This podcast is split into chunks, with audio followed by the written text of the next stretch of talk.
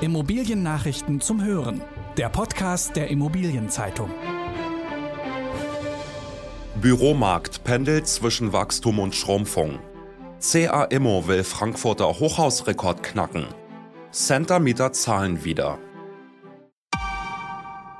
Die Folge wird gesponsert von Alasco. Spätestens seit Corona ist klar, erfolgreiche Projektentwickler setzen auf digitale Prozesse und moderne Software. Digitalisieren Sie jetzt Ihre Projektfinanzen mit Alasco, um mehr Zeit fürs Wesentliche zu haben. Jetzt testen www.alasco.de.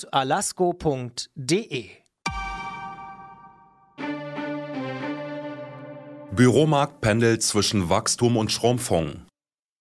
Die sogenannten Immobilienweisen kommen in ihrem Herbstgutachten zu einem zwiespältigen Ergebnis für den Büromarkt. Zwar gebe es positive Signale, aber ebenso viele negative Anzeichen.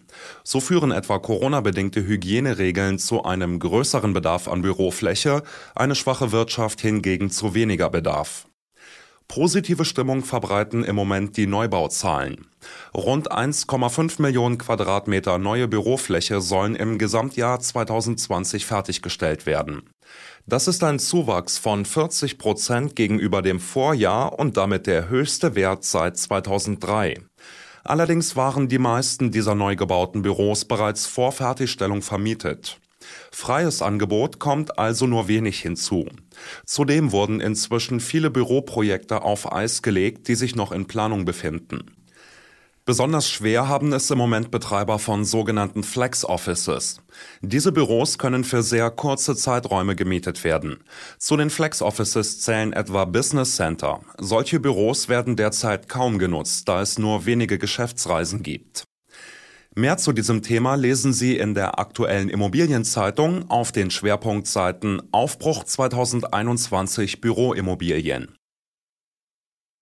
CA Immo will Frankfurter Hochhausrekord knacken. Der Entwickler CA Immo will in Frankfurts Europaviertel das höchste Gebäude Deutschlands bauen. 260 Meter hoch soll der geplante Hotel- und Büroturm werden. Damit wäre er 1,3 Meter höher als der bisherige Rekordhalter, der nahegelegene Commerzbank Tower. Das neue Gebäude soll in den kommenden acht bis neun Jahren entstehen und wird wohl einen hohen dreistelligen Millionenbetrag kosten. CA Immo und die Stadt Frankfurt haben nun den Architekturwettbewerb gestartet. Dabei geht es nicht nur um einen Höhenrekord. Der Turm soll auch das nachhaltigste Bürohochhaus in Deutschland werden. So ist vorgesehen, dass das Gebäude einen Großteil der benötigten Primärenergie selbst erzeugt. Mit der Idee für den Büroturm wurden Pläne abgespeckt, die einst der heutige US-Präsident Donald Trump für das Grundstück hegte. Trump wollte darauf einen 369 Meter hohen Millennium Tower bauen, zog sich dann aber aus dem Projekt zurück. Ein solcher Turm sei wirtschaftlich nicht darstellbar, erklärt CA Immo.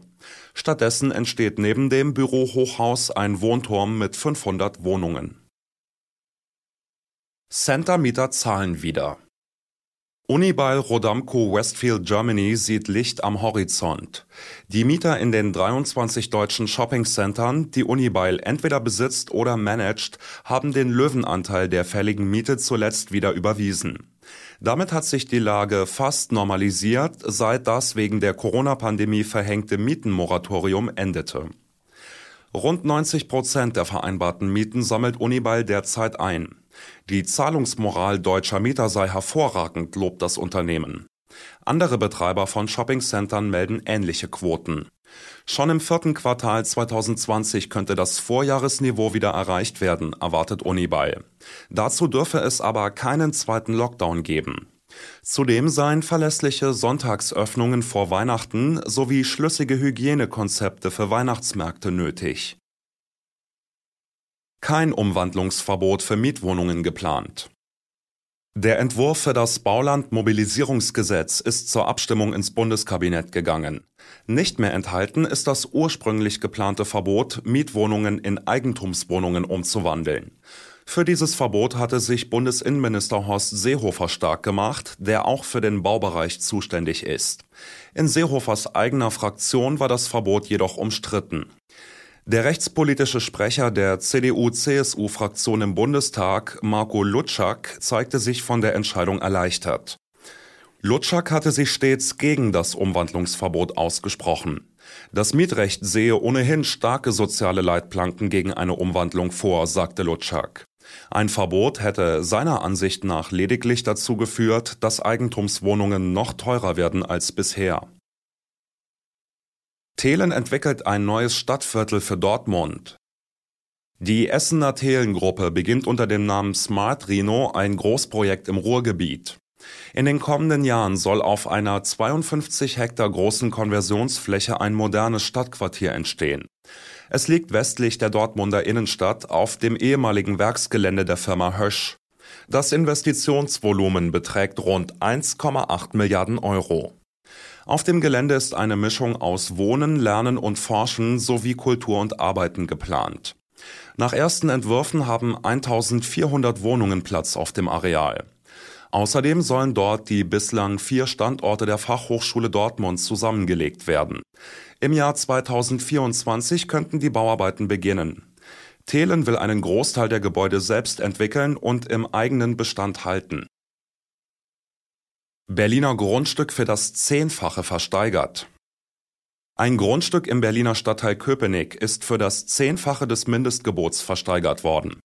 Die Bundesanstalt für Immobilienaufgaben hatte das Areal für knapp 900.000 Euro angeboten. Gezahlt werden nun nahezu 9,9 Millionen Euro. Versteigert wurde die Fläche vom Unternehmen Deutsche Grundstücksauktionen. Das verkaufte Areal ist knapp 9 Hektar groß und liegt am Müggelseedamm. Es gehörte zuletzt zur Physikalisch-Technischen Bundesanstalt. Seit vielen Jahren wird es nicht mehr genutzt. Die Gebäude sind überwiegend abrissreif. Für eine Neubebauung gibt es derzeit allerdings kein Planungsrecht. In der nächsten Folge erfahren Sie, wie die Herbstaussichten für das Segment Wohnen aussehen. Außerdem werfen wir einen Blick auf den Expo Real Hybrid Summit in München. Das waren die wichtigsten Schlagzeilen der Woche aus der Immobilienbranche. Redaktion Christine Rose, Ulrich Schöppler und Volker Thies. Alle Infos gibt es zum Nachlesen in der aktuellen Ausgabe der Immobilienzeitung. Jetzt 10 Euro sparen mit dem Schnupperabo. Mehr Infos unter iz.de slash Schnupperabo.